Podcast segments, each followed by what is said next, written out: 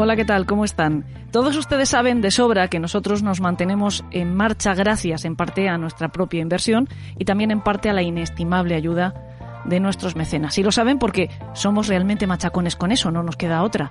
También saben quienes se han asomado a nuestras redes sociales estos días o los que son curiosos y siguen las cifras de escuchas que están publicadas en los canales de los podcasts que, desde que se decretó la cuarentena, las escuchas en general de muchos podcasts han descendido ostensiblemente, las nuestras también.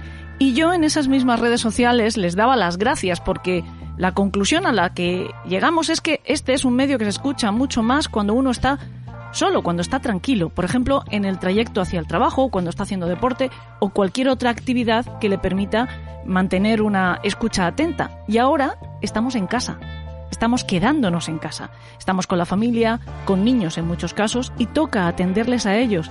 Pero sobre todo lo más importante es que estamos quedándonos en casa. Y eso es muy buena señal. Estos días son terribles, pero sin embargo nos están mostrando hazañas, nos están enseñando lo maravillosos que somos, lo generosos y lo luchadores. También está claro que está ilustrando el leitmotiv que tiene este programa, y es que los malos existen, claro está, pero son tan pocos, son una minoría tan señalable, que son perfectamente reductibles bajo la avalancha de fraternidad y solidaridad que estamos demostrando. Cada cual aporta lo que puede. En nuestro caso, pues contenidos que puedan distraerles ahora o después de la crisis porque se van a quedar en nuestro canal para que los disfrute quien quiera y quien pueda. Estamos renunciando en la medida de lo posible a los contenidos exclusivos para mecenas. No a todos, lógicamente, porque no podemos hacer un agravio comparativo a quienes nos siguen dando su apoyo, pero sí a tantos como podemos ceder.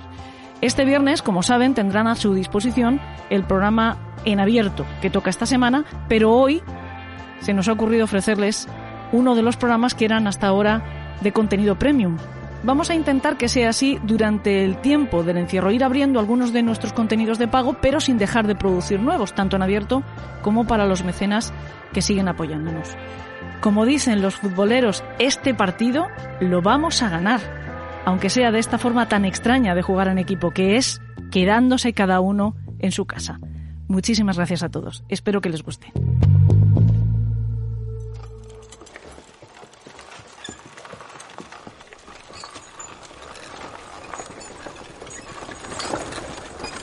Hush falls the evening and tickles the bell.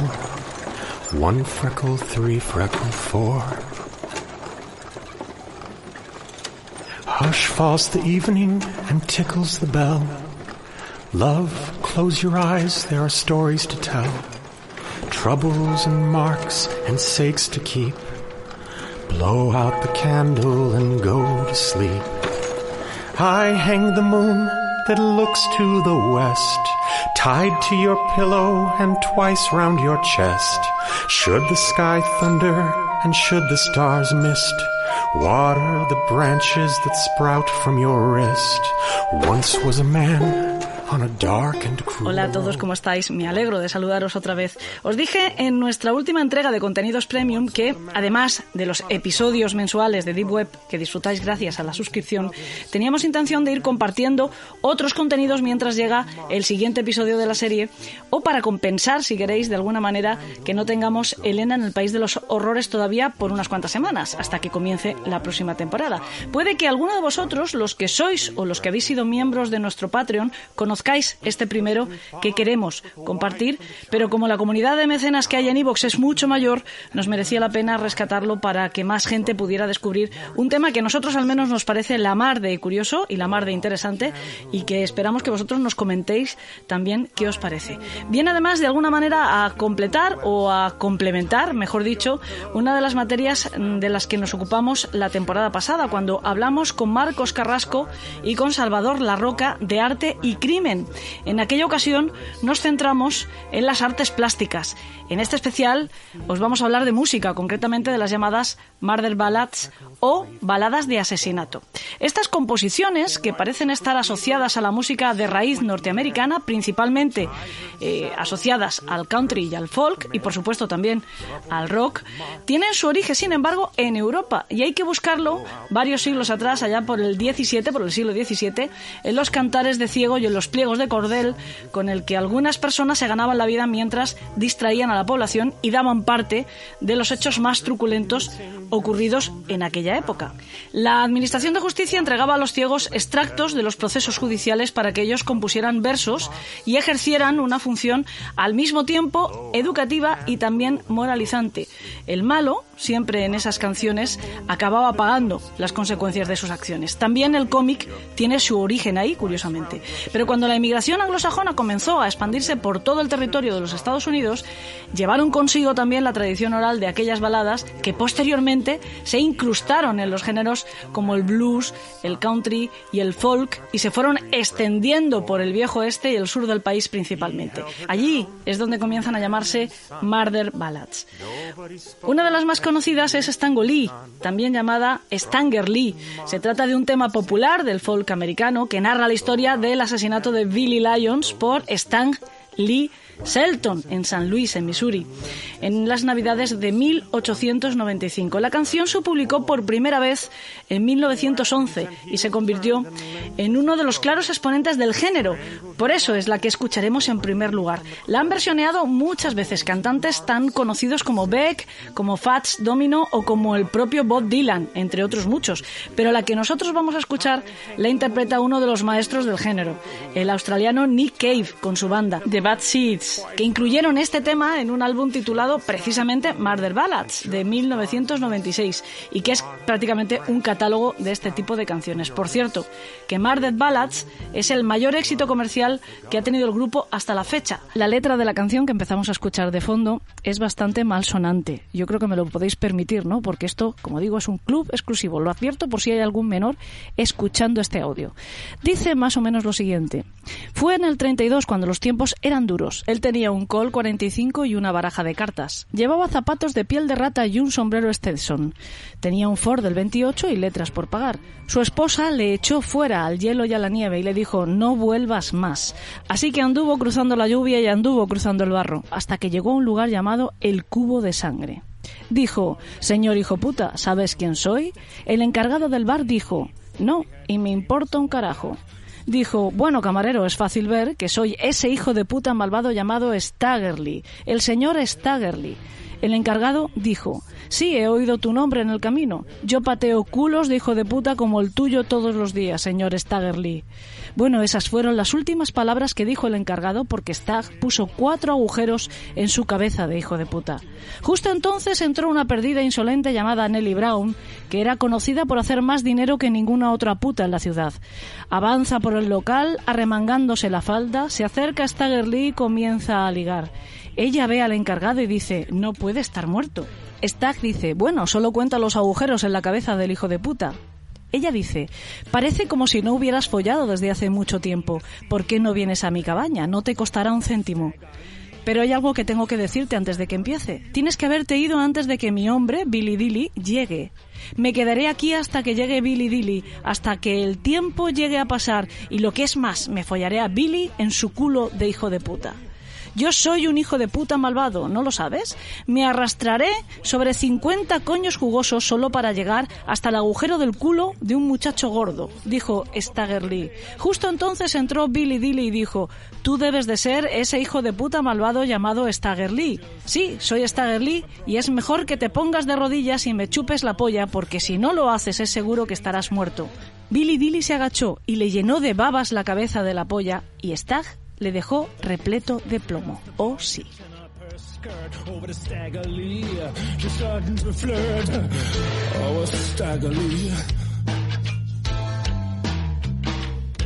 She saw the barkeep said, oh God, he can't be dead. Stag said, well, just count the holes in the motherfucker's head.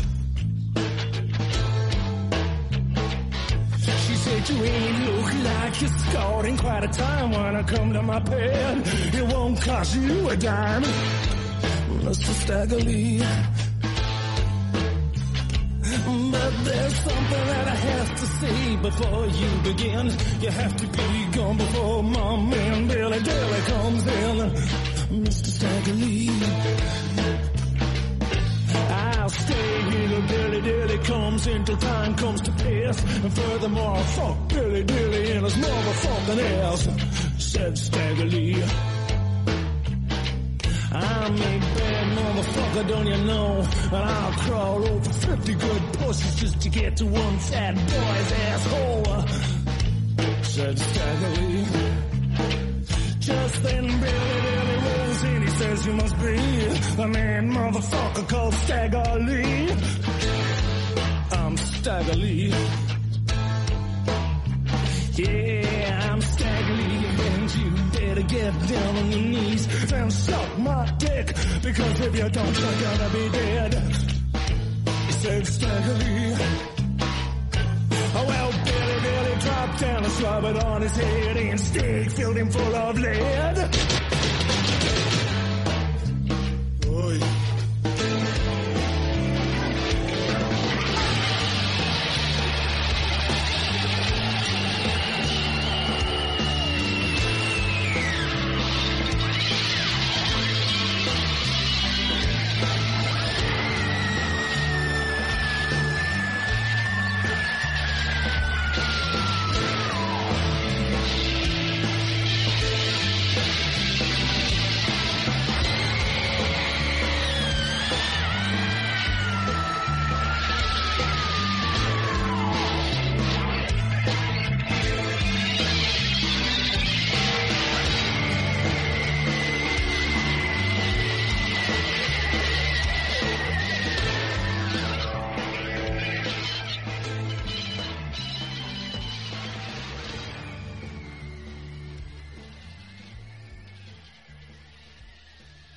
Looks to the west, tied to your pillow and twice round your chest. Should the sky thunder Podéis creerme que hasta yo me he escandalizado leyendo la letra de esta canción de Staggerly. Parece que lo hubiera compuesto Tarantino, ¿verdad? Parecía un diálogo de una de sus películas. Otra de las características de las Murder Ballad es que si su origen es popular, se van transformando y se van actualizando y hasta pueden aparecer en distintas épocas con distinto nombre. Este es el caso de la canción de Two Sisters, una de las más antiguas que se conoce de este tipo. Data del año 1650 aproximadamente y ha ido apareciendo a lo largo de los años con distintos títulos: The Cruel Sister, The Wind and the Rain, Minory, Binory y algunos más. Cuenta la historia de una mujer que tenía varias hijas y que vivía junto a la orilla del mar. Eh, de repente a la ciudad llega un hombre joven que se fija en la más joven de esas hermanas. Entonces la mayor pues no le viene demasiado bien. El joven le hace regalos, agasaja a la más pequeña y la mayor, que está disimulando hasta ese momento, invita a su hermana a dar un paseo por la orilla del mar. Una vez allí, le pega un empujón y la tira para que se ahogue. Y aunque su pequeña hermana le pide una y otra vez que le tienda la mano para ayudarla, la cruel hermana mayor quiere que muera. Así, la corriente la arrastra hasta un molino donde el molinero consigue sacar a la joven del agua, pero entonces vuelve a aparecer nuestra asesina que le ofrece regalarle cinco anillos de oro si deja que se ahogue. ¿Y qué hace el molinero? Pues la vuelve a tirar al mar. Esto es en una de las versiones. Como digo, van cambiando las historias, mm, también las consecuencias de lo que cuentan. La han cantado Andrew Beard o Bob Dylan, entre otros, pero nosotros nos vamos a quedar con la cover que hizo uno de nuestros cantantes favoritos, el áspero Tom Waits. El tema, que él titula como la original, de Two Sisters, está incluido en el álbum Orphans, Brawlers, Bowlers and Bastards. There was an old woman lived by the seashore, bow balanced to me. There was an old woman lived by the seashore, number of daughters one, two, three, four, and I'll be true to my love if my love will be true to me. There was a young man come there to see them, bow balanced to me. There was a young man come there to see them, and the oldest one got stuck on him. And I'll be true to my love if my love will be true to me. He bought the youngest a beaver hat, bow balance me. He bought the youngest a beaver hat, and the oldest one got mad at that. And my love if my love will be true to me. Oh sister, oh sister, let's walk the seashore. Bow balance to me. Oh sister, oh sister, let's walk the seashore and see the ships as they're sailing o'er. And I'll be true to my love if my love will be true to me. While these two sisters were walking the shore, bow balance to me. While these two sisters were walking the shore, the oldest pushed the youngest o'er, and I'll be true to my love if my love will be true to me. Oh sister, oh sister, please lend me your hand. Bow balance me. Oh sister, oh sister, please lend me your hand and you'll have Willie and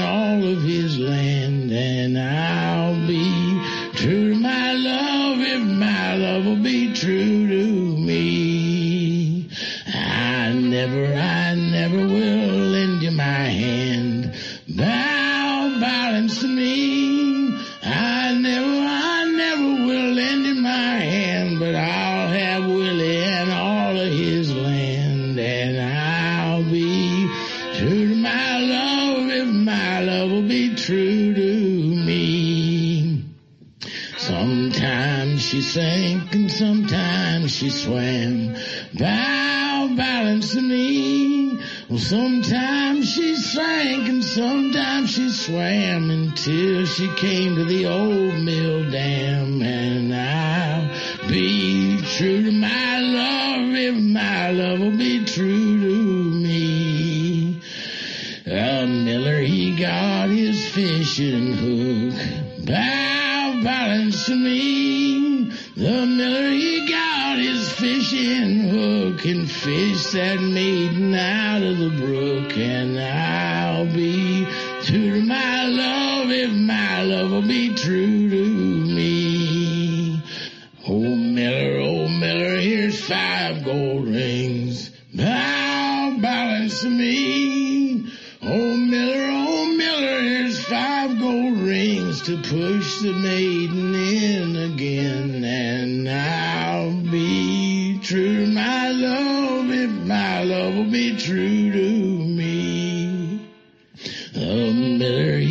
he received those five gold rings. Bow balance to me. The miller, he received the five gold rings and pushed that maiden in again. And I'll be true to my love if my love will be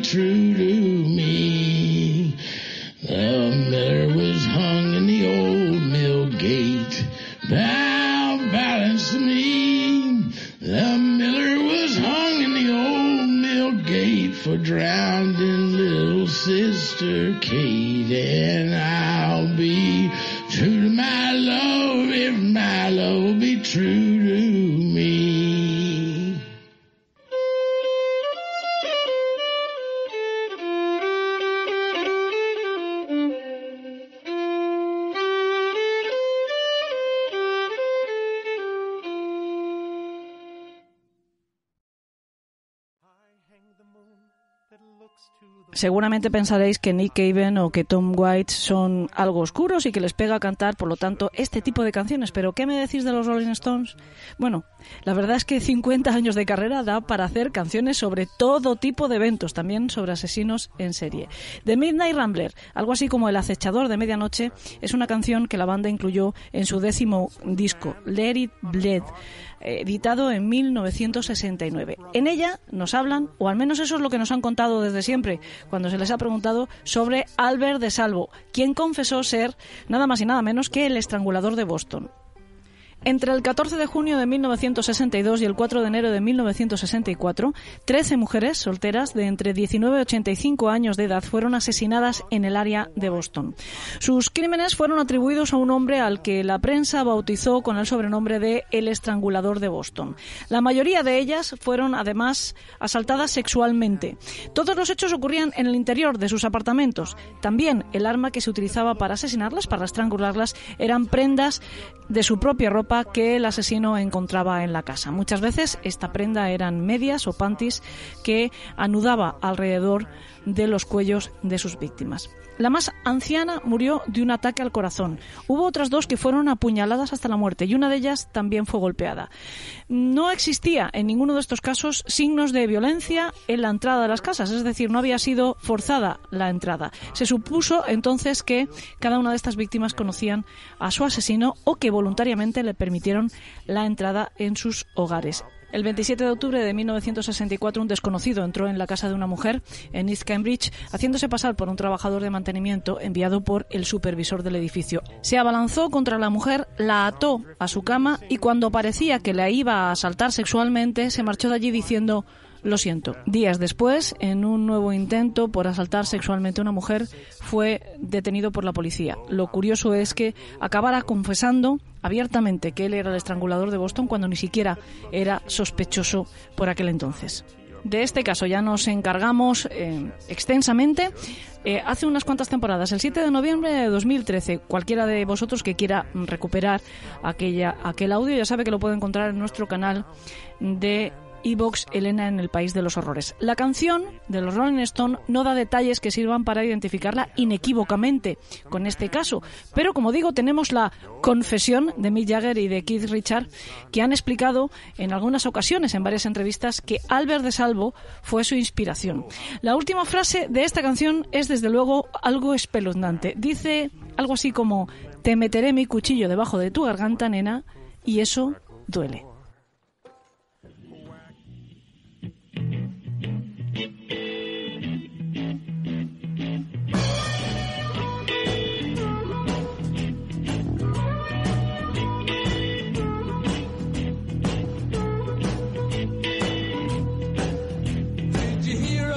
Midnight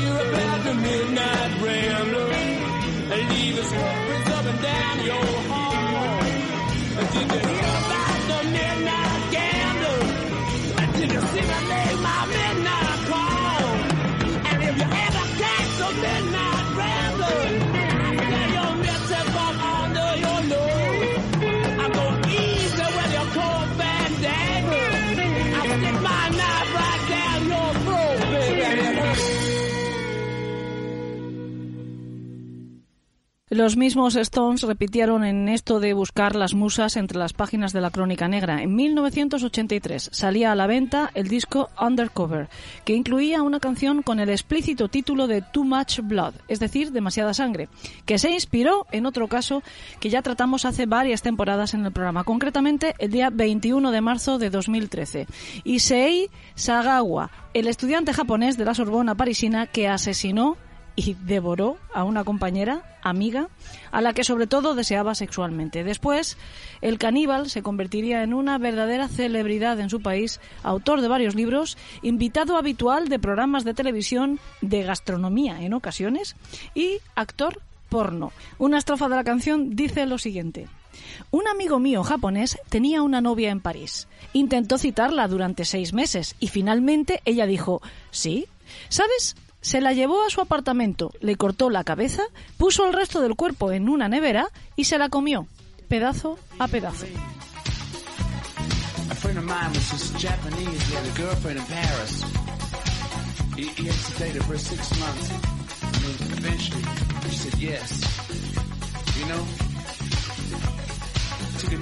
a. Cut off her head. Put the rest of her body in the refrigerator in a piece by piece. put her in the refrigerator, put her in the freezer. And when her ate her, took her bones to the Bois de Boulogne. By chance, the taxi driver noticed him burying the bones. You don't believe me? Believe me? Truth is stranger than fiction. He drives there every day. What a day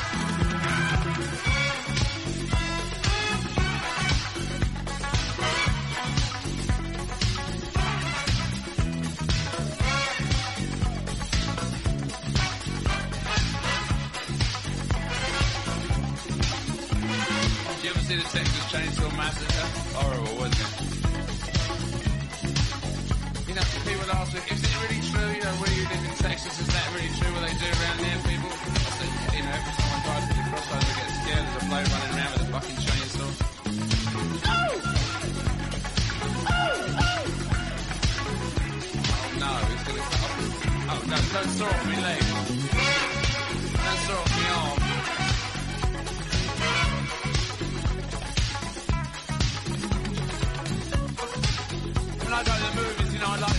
More romantic, you know, like Officer and a Gentleman or. Something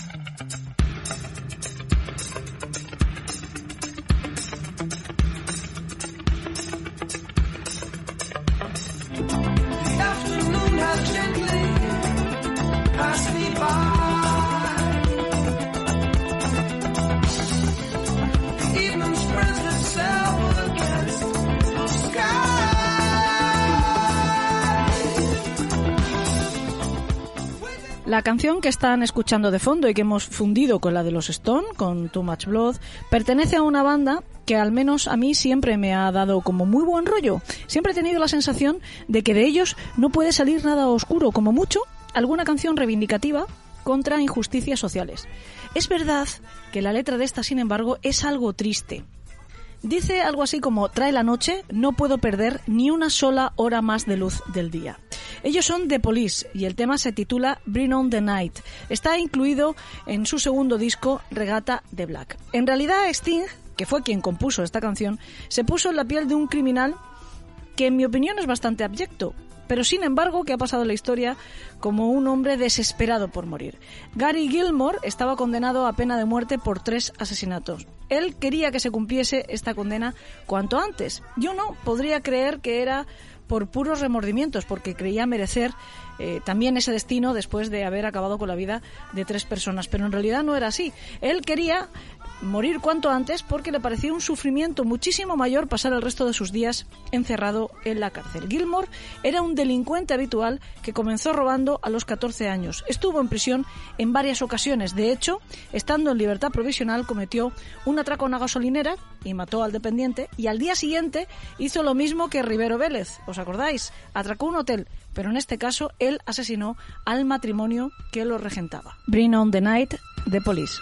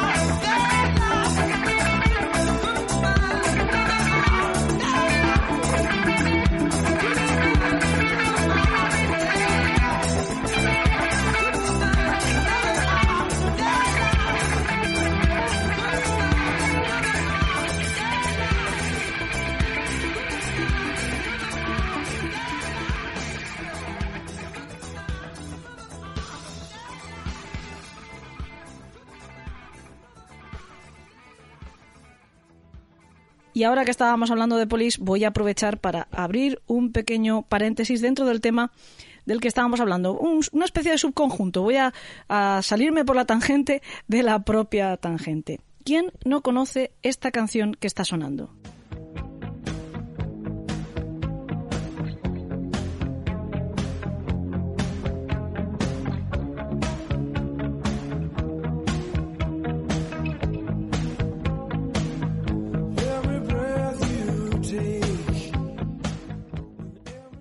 Yo no sé si sigue teniendo el récord de la que más veces se pincha en las emisoras de radio de todo el mundo. Sí que sé que es la favorita de muchísimas personas, de muchísimas parejas sobre todo, que la encuentran profundamente romántica. Y sin embargo, guarda un oscuro secreto. En realidad esta canción habla de acoso, de alguien que vigila a la pareja que le ha abandonado y lo hace de forma obsesiva. En cada respiración, cada paso que da, en cada momento. Igual ya no la vais a escuchar nunca de la misma manera.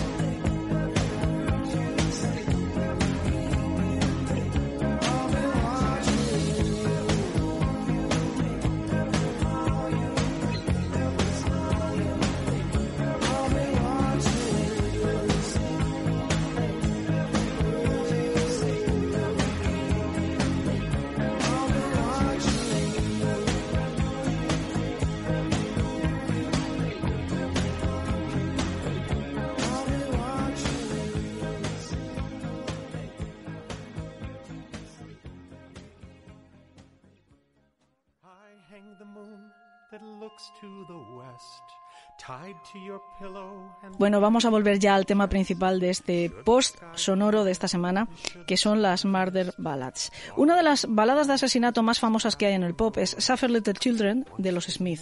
La canción es un homenaje a las víctimas de Mira Hindley e Ian Brady, los asesinos de los páramos, que entre 1963 y 1965 torturaron, violaron y acabaron con la vida de al menos cinco niños de edades comprendidas entre los 10 y los 17 años.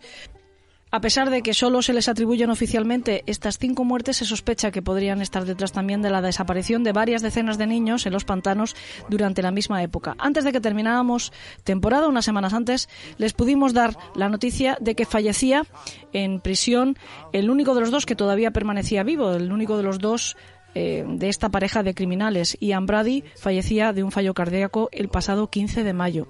Estos dos criminales también han pasado con, con anterioridad por nuestro programa. Fue el día 5 de marzo de 2015. También pueden rescatar ese audio de nuestro canal en ivos.com, el canal de Elena en el País de los Horrores, donde hablamos extensamente de la biografía de estos dos canallas. La canción Suffer Little Children, que escucharemos a continuación, se incluyó en el álbum debut de los Smith en 1984 y que lleva el mismo nombre, de Smith. Morrissey, que es el líder de la banda, la escribió después de leer un libro sobre estos crímenes, Beyond Belief, A Chronicle of Murder and Its Detection, de Emlyn Williams. A Morrissey le produjo una honda impresión conocer este caso porque él apenas tenía unos años menos que algunas de las víctimas de Mira Hindley de Ian Brady cuando se produjeron los crímenes. La letra más o menos dice lo siguiente.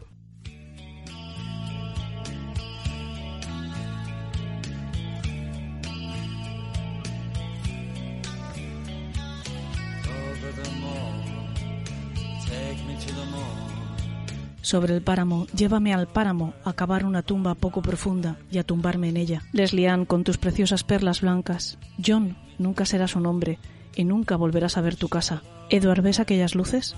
Esta será tu última noche. Una mujer dijo, sé que mi hijo está muerto y que ya nunca pondré mis manos sobre su sagrada cabeza.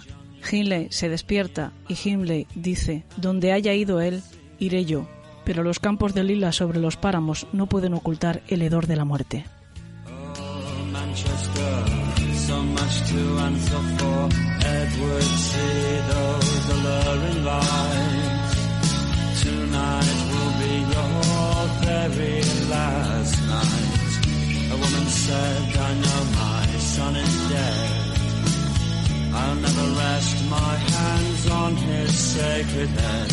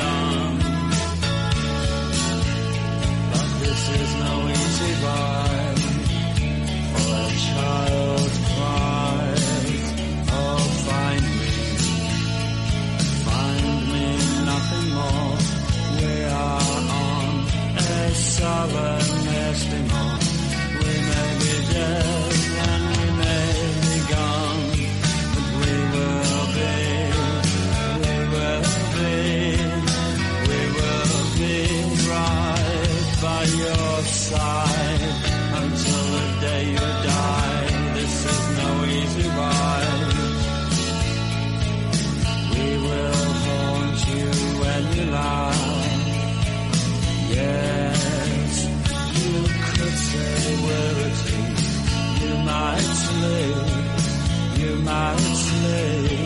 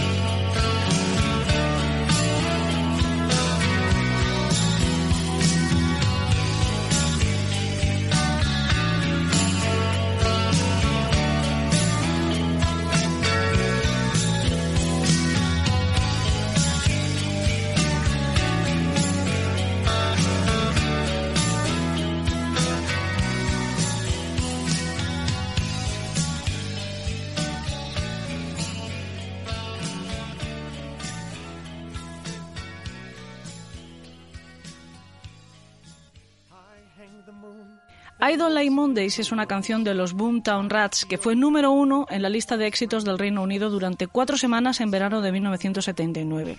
Bob Geldof escribió la canción después de leer un teletipo sobre el tiroteo cometido por Brenda Ann Spencer. Esta chica tenía 16 años cuando la emprendió a tiros desde la ventana de su casa contra los niños que jugaban en el patio del colegio que había enfrente, la escuela elemental de Grover Cleveland en San Diego. Era lunes 29 de enero de 1979.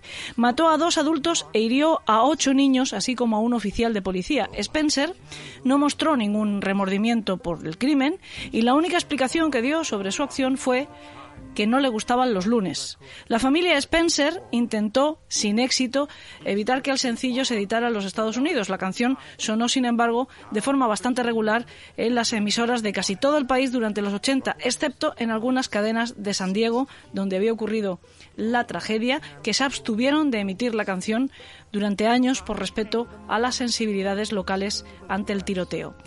Nosotros hablamos ampliamente de este caso ya en el programa, hace también algunas temporadas, y también pueden rescatar ese audio en el canal de Evox Elena en el País de los Horrores. Para que lo localicen con facilidad les diré que emitimos ese programa el 4 de diciembre de 2014. La letra de la canción se podría traducir más o menos de la siguiente forma.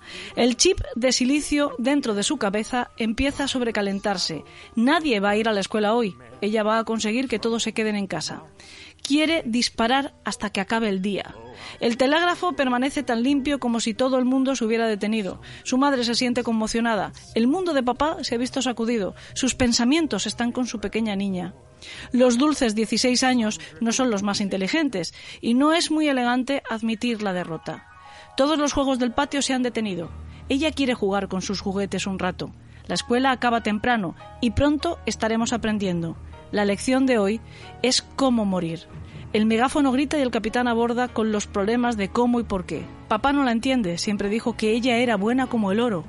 Y no lo puede ver porque no hay motivos. ¿Qué razón necesitas que te muestre? Dime por qué no me gustan los lunes.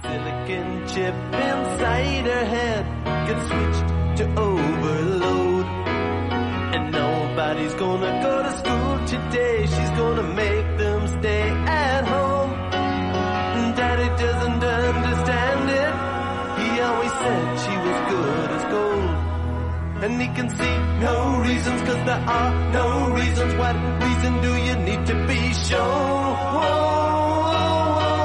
Tell me why I don't like Mondays. Tell me why I don't like Mondays. Tell me why I don't like Mondays. I wanna shoot. Ooh. The whole day down.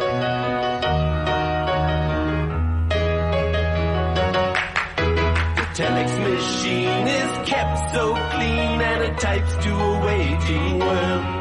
A mother feels so shocked. Father's world is rocked, and the thoughts turn to their own little girl. Sweet 16 ain't that peachy keen. Now it ain't so neat to admit defeat. They can see no reasons, cause there are no reasons. What reasons do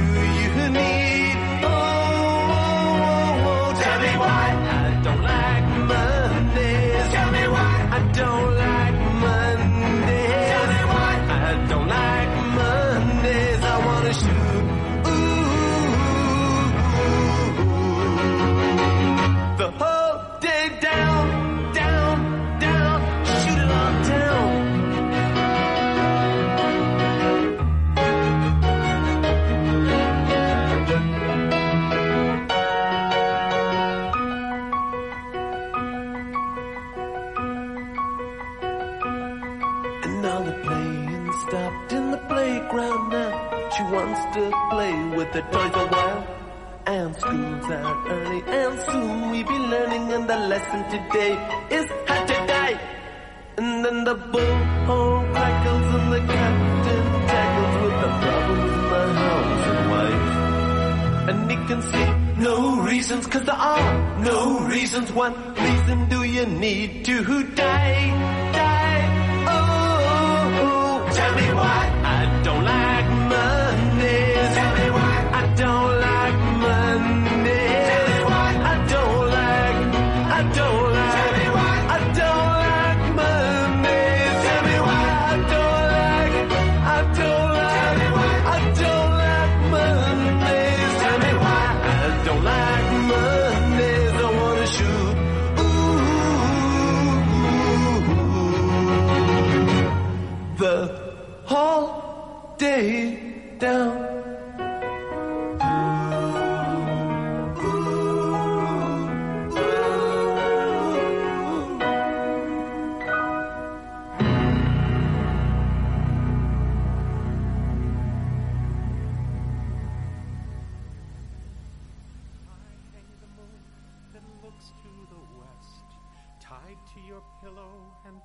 Vamos a ir terminando con la selección que les queríamos presentar esta semana. Solo es una pequeña muestra. Ya saben que además en el programa, durante toda la temporada, tratamos de pinchar siempre canciones que ilustren el caso del que les hemos hablado. En muchas ocasiones la propia canción está inspirada en él, como estas que estamos escuchando hoy. Como tenía seleccionada una de Marilyn Manson, pues la he dejado para el final, me parecía lo más oportuno. Se trata de Chocolate Factory. El siniestro cantante se acuerda de uno de los componentes más bizarros del Olimpo del crimen serial americano, Jeffrey Dahmer. El apodado caníbal de Milwaukee o carnicero de Milwaukee fue un asesino en serie que dio muerte a 17 hombres y adolescentes entre 1978 y 1991. Es conocido no solo por la cantidad de personas que asesinó, sino también por practicar la necrofilia y el canibalismo. La canción se llama Chocolate Factory, fábrica de chocolate, porque Jeffrey Dahmer trabajó en una. En el programa hemos hablado en varias ocasiones extensamente también de este criminal, como no podía ser de otra manera. Si quieren localizar alguno de esos programas, les voy a dar dos fechas: 27 de noviembre de 2014 y 10 de diciembre de 2015. Chocolate Factory es la tercera canción que aparece en el disco After School Special de 1991. Les voy a dejar con ella hasta la semana que viene, que espero que nos volvamos a encontrar aquí en el Club del Crimen. No sé si escuchando a Marilyn Manson debería decir aquello de dulces sueños.